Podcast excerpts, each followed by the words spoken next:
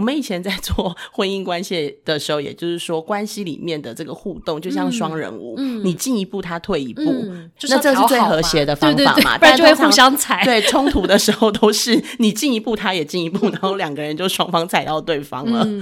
不过我觉得刚刚啊，可能你在讲那个就是呃，情绪是圆的，是三角形的，啊，或许可能有人在心里这边想说神经病啊，我都已经情绪来了，还在那边想我到底哪里紧紧的，然后哪里三角形 我怎么？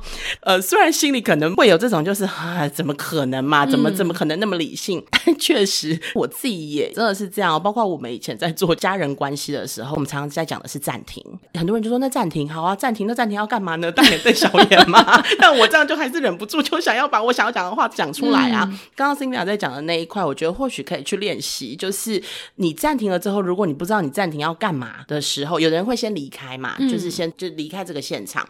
但离开了之后，我觉得真的可以来就是认识一下自己身体的反应。但认识完了身体反应之后，其实还有另外一块，或许可以认识，就是我为什么对于这件事情有这样子的情绪？那这样情绪背后的想法是什么？然后未来遇到可以怎么做？呃，为什么一定要暂停呢？就是不管用什么样的技术或什么样的方法去暂停，其实是为了避免我们接下来讲出一些非常非常伤人的话。我觉得现在对于小小孩来说，他没有反抗的能力，他可能就吸收进去了。可是你会发现，就是当他进去了之后，其实他会有一些受伤的表情。如果我们有理智，或是旁边有一个摄影机在看的时候，其实是会有一个受伤的表情在。当孩子再大一点的时候，他对于一些我们比较情绪性的言语，或者是其实我相信我们应该都有这种经验，就是讲出来我们就后悔了。有些话一说出口马上后悔，但是因为碍于那时候的面子问题，或者我就是你吗？所以我觉得刚刚在提到的就是说，在这个冲突的当下，就是如果每一个人都可以练习就是暂停的时候，可能那个后面的